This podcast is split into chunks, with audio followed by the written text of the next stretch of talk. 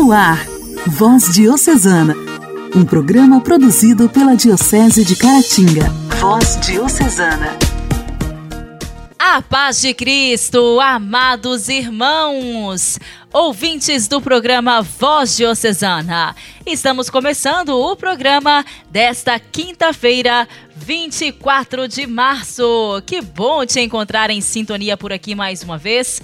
É com grande honra que eu, Janaíne Castro, faço companhia para vocês em mais este programa de evangelização. Sejam todos bem-vindos. Pode aumentar o volume do rádio e chamar toda a família para participar com a gente. Voz Diocesana. Voz Diocesana. Um programa produzido pela Diocese de Caratinga. Hoje, dia 24 de março, nós celebramos o dia de Santa Catarina da Suécia patrona das virgens e intercessora contra o aborto. A abadesa Santa Catarina nasceu em 1331, na Suécia, em uma família católica. Foi educada segundo os preceitos da igreja e instruída ao amor cristão pelo próximo. Sua vida foi muito influenciada por sua mãe, Santa Brígida, a mística padroeira da Suécia viveu a castidade e é considerada a santa padroeira das virgens. Sua imagem é representada com um servo ao lado, a qual, segundo a tradição, vinham ajudá-la quando jovens, sem castidade, tentavam importuná-la. Em torno dos seus sete anos de idade, sua mãe foi convocada pela corte sueca como governanta de Bianca de Namur, jovem noiva do rei Magnus. Ela e sua irmã foram então confiadas ao mosteiro cisterciense, onde continuou recebendo a educação católica. Assim cresceu nela o desejo de consagração total da sua vida a Deus. Seu pai, porém, desejava que ela se casasse e decidiu casá-la com um nobre de descendência alemã. Mesmo sendo contrária ao matrimônio, obedeceu seu pai e se casou mas fez voto de castidade de comum acordo com seu marido. Levou uma vida de muita oração, jejum e penitência. Foi uma mulher simples, que dedicou muitas horas à meditação da paixão e morte de Cristo, à oração dos salmos penitenciais e ao ofício da Virgem Maria. Em 1349, seu pai faleceu. Ela chegou a um acordo com seu marido e partiu, junto à sua mãe Santa Brígida, em uma peregrinação para venerar as tumbas de São Pedro e São Paulo em Roma. Ela tinha sua mãe como modelo, amava e a admirava profundamente. Permaneceu com ela em Roma no Ano Santo e, durante este período, tornou-se viúva, o que a permitiu ficar ainda mais tempo com sua mãe na Itália. Nesse período, sua mãe fundou um mosteiro, no qual Catarina se dedicou intensamente. Permaneceu na Itália a convite de sua mãe, porém sentia falta da Suécia. Sofria de solidão, pois Brígida a proibiu de sair de casa sozinha. Catarina recusou diversas propostas de casamento e escapou de muitos pretendentes. O servo, que sempre é representado ao seu lado, a teria salvo ao distrair um pretendente que havia sido rejeitado, que queria raptá-la. Morou com sua mãe em uma casa perto do campo de Fiore por cerca de 20 anos, vivendo em extrema pobreza. Dedicou-se à catequese entre as nobres famílias romanas e às obras de caridade, com uma vida composta de atividades pastorais. Em 23 de julho de 1373, Brígida faleceu, e seu desejo era que seus restos mortais fossem sepultados no mosteiro de Vadstena. Ao ser eleita abadesa, regressou a Roma para pedir a canonização da sua mãe e obter a aprovação da Igreja da Ordem que havia fundado. Nos cinco anos seguintes, Catarina coletou depoimentos sobre a vida de sua mãe e os apresentou primeiro a Gregório XI e depois a Urbano VI. Este último aprovou a regra da Ordem Brigidina com uma bula datada de 3 de dezembro de 1378, mas omitiu a causa de canonização de Brígida. Voltou para sua terra natal e a diocese lhe entregou formalmente a direção da nova ordem religiosa.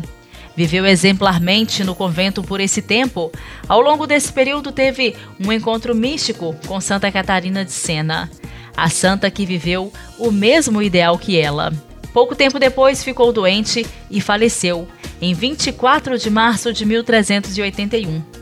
Em 1484, Inocêncio VIII deu permissão para sua veneração como santa. Sua memória é celebrada em 24 de março. Santa Catarina da Suécia, rogai por nós. A alegria do Evangelho. O Evangelho. Evangelho. Oração, leitura e reflexão. Alegria do Evangelho.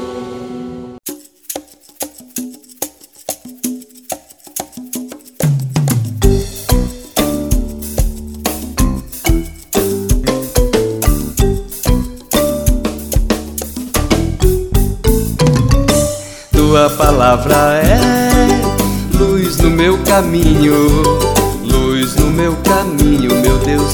Tua palavra é, tua palavra é luz no meu caminho, luz no meu caminho, meu Deus. Tua palavra é. Tua palavra está nas ondas do mar, tua palavra está no sol a brilhar. Tua palavra está no pensamento, no sentimento. Tua palavra está. Tua palavra está no pensamento, no sentimento. Tua palavra está. Tua palavra é luz no meu caminho, luz no meu caminho, meu Deus. Tua palavra é. Tua palavra é luz no meu caminho, luz no meu caminho, meu Deus, tua palavra é. Tua palavra está no som do trovão, tua palavra está no tom da canção, tua palavra está na consciência e na ciência, tua palavra está.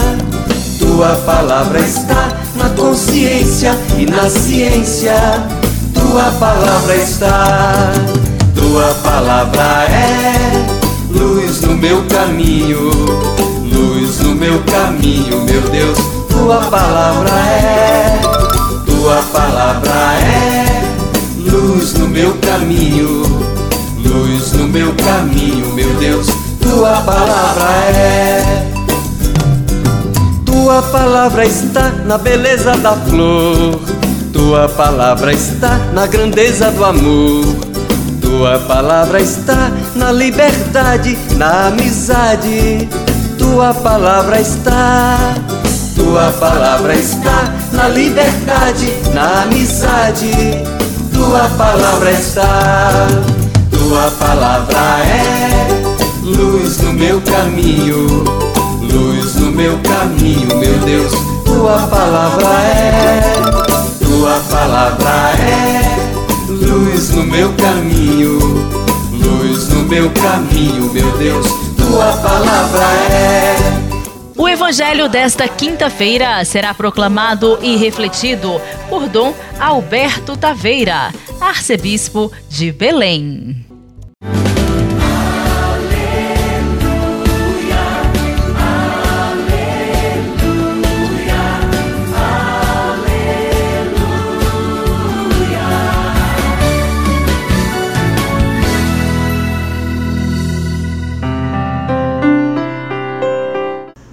Naquele tempo, Jesus estava expulsando um demônio que era mudo.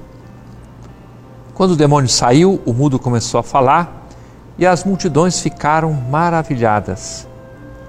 Mas alguns disseram: É por Beuzebu, príncipe dos demônios, que ele expulsa os demônios.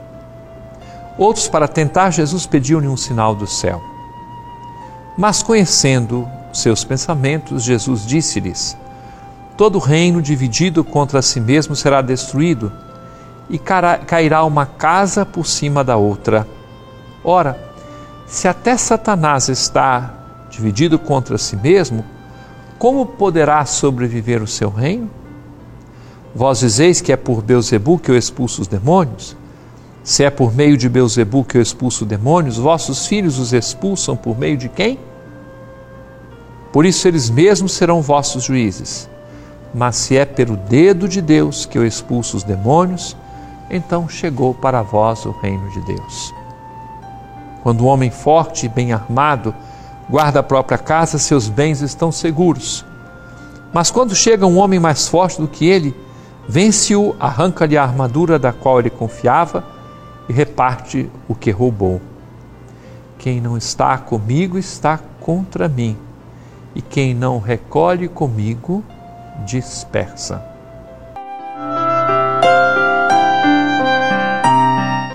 Querido irmão, querida irmã, dizer que Jesus age pelo poder do próprio demônio é ir contra o Espírito Santo, é pecar contra o Espírito Santo. Por quê? Você não reconhece aquele que é o único e verdadeiro Salvador de sua vida.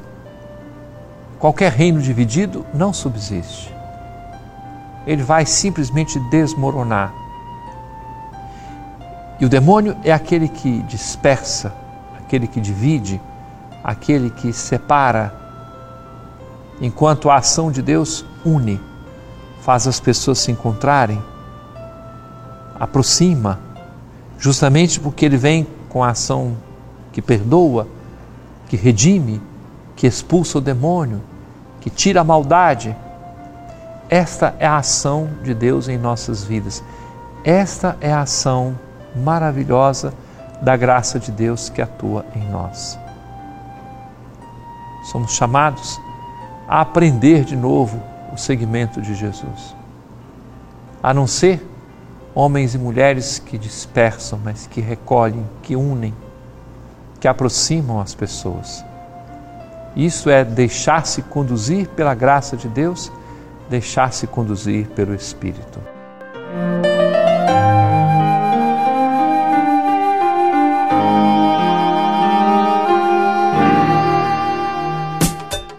Diálogo Cristão. Temas atuais à luz da fé.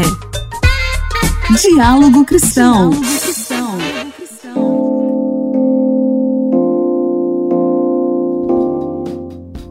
83% reduzem o uso de carro por causa do preço da gasolina. No quadro Diálogo Cristão de hoje, vamos conferir os números da mais recente pesquisa do IDEA, Instituto Especializado em Opinião Pública. Quem traz para a gente as informações é o repórter Rodrigo Santos. O aumento dos combustíveis em função da guerra na Ucrânia já provocou mudanças no comportamento dos consumidores brasileiros. Segundo a mais recente pesquisa do Instituto Ideia, 83% dos entrevistados dizem que diminuíram o uso do carro ou da moto por causa do aumento da gasolina, do diesel e do etanol. Ouça o comentário de Maurício Moura, fundador do IDEA. O combustível é para 50% dos brasileiros o item que mais aumentou de preços. Isso que o Brasil vive hoje um contexto inflacionário. Segundo lugar, é, as pessoas atribuem, 30% dos entrevistados atribuem ao contexto internacional, principalmente a guerra da Ucrânia, esse aumento de combustíveis. Mas 30% acham que a responsabilidade da variação de preço é do presidente da República, assim como 20% acreditam que a responsabilidade é da Petrobras. O fato é que mais de 50% dos brasileiros acreditam que o setor público federal é o principal responsável, né? a soma da responsabilidade do presidente com a responsabilidade da Petrobras. Assusta também na pesquisa o fato de mais de 80% dos entrevistados dizerem que mudaram de hábito em, em função é, do preço de combustíveis, né? E outros também pretendem mudar. 30% dizem que vão utilizar mais o transporte público, 20% chegam a dizer que vão andar mais a pé. Ou seja, é majoritário o número de entrevistados que de alguma maneira vai mudar a sua dinâmica de deslocamento, a sua dinâmica de hábito de, de consumo de combustível em função desse aumento de preço. Também assusta é, a perspectiva, né? E é mais de dois terços dos brasileiros que acham que o preço do combustível vai continuar aumentando, né?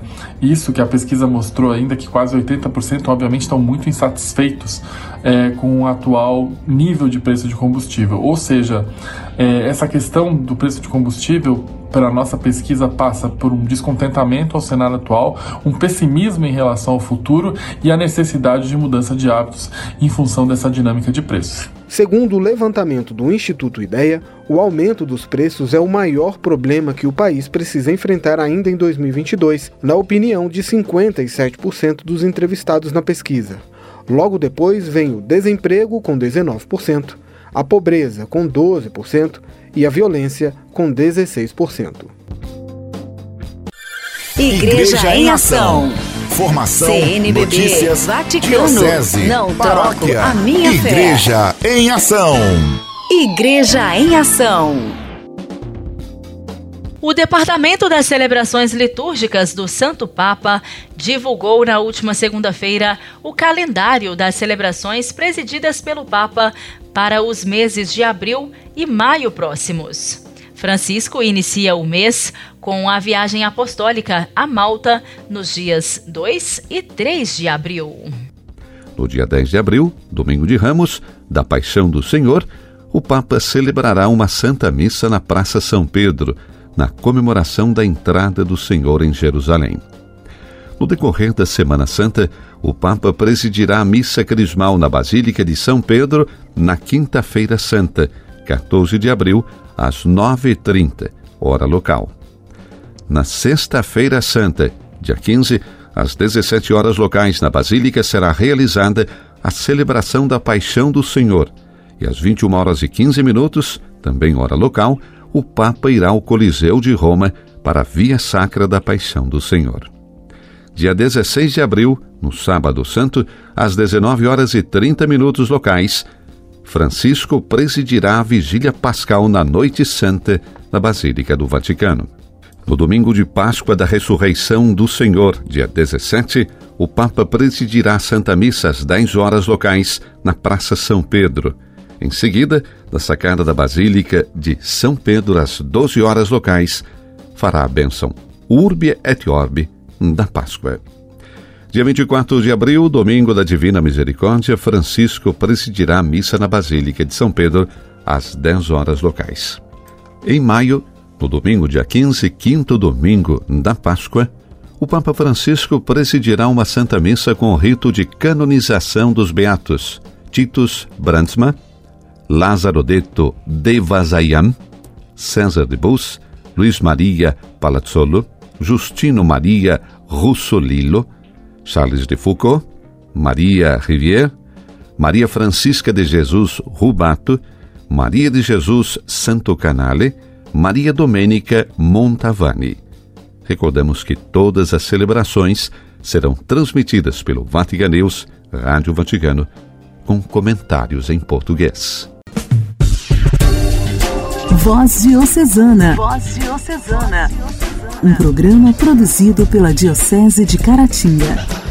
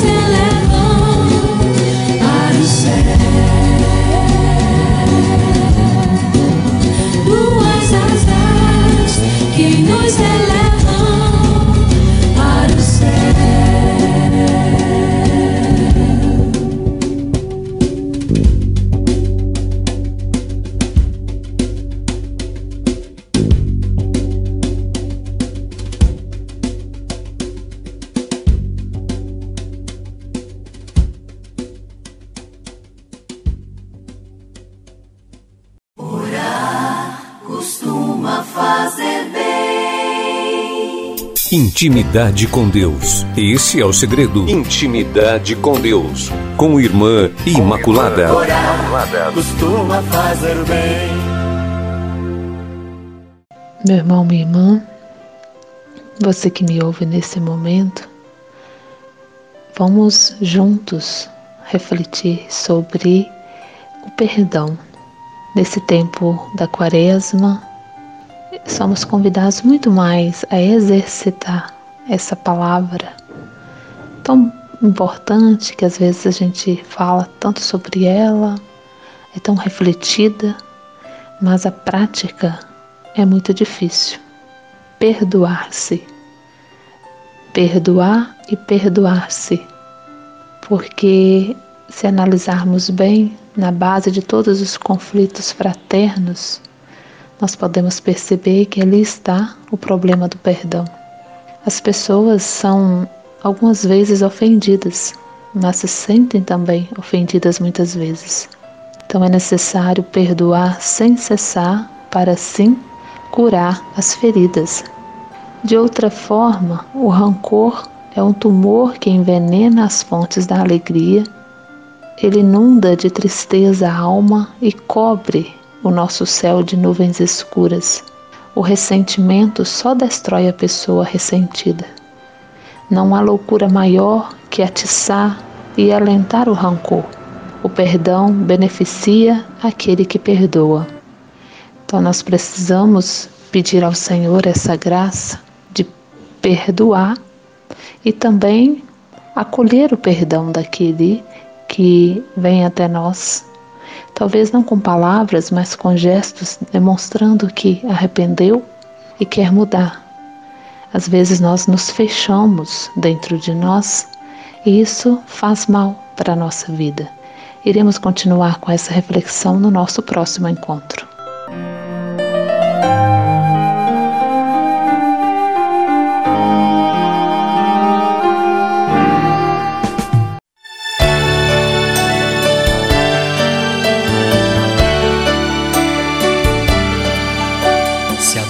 Bateu um dia a tua porta. Se um sonho tão bonito se acabou, se as juras de alguém foram quebradas, a solidão partiu teu coração. Lembre-se na vida, tudo passa. O sonho mais bonito nascerá. Alguém irá te amar bem mais que antes. E Deus jamais irá te abandonar. Lábios teus uma canção e sinta as mãos de Deus em tuas mãos. Nada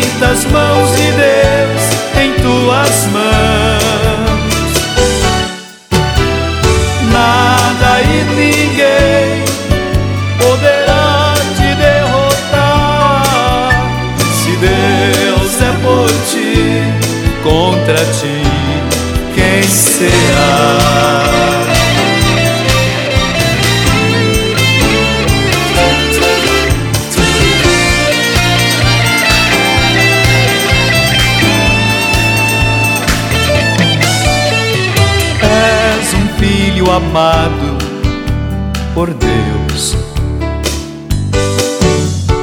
Ele te perdoa, faz viver.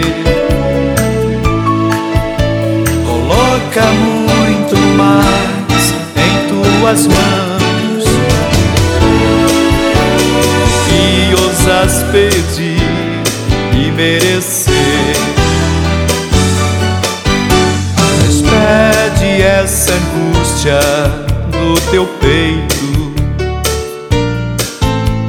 apaga essa tristeza do teu olhar. Se Deus te quer feliz, por que não ser? Basta desejar e acreditar. Nos lábios teus uma canção. Sinta as mãos de Deus em tuas mãos.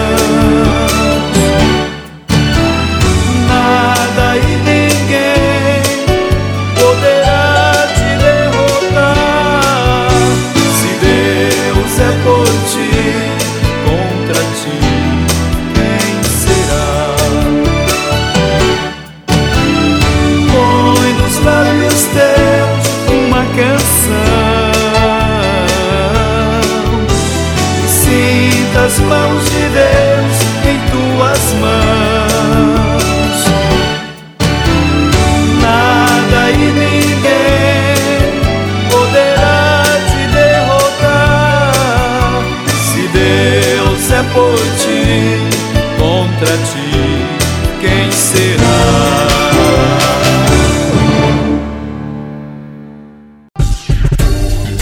Voz Diocesana. Voz Diocesana. Um programa produzido pela Diocese de Caratinga. Queridos amigos, o programa desta quinta-feira termina agora. Agradeço muito o carinho da audiência de cada um de vocês. Amanhã, sexta-feira, com as bênçãos de Deus, estaremos de volta por aqui. Eu conto com a sua sintonia. Que você tenha uma abençoada quinta-feira. Fique em paz. Você ouviu Voz Diocesana, um programa da Diocese de Caratinga. Voz Diocesana.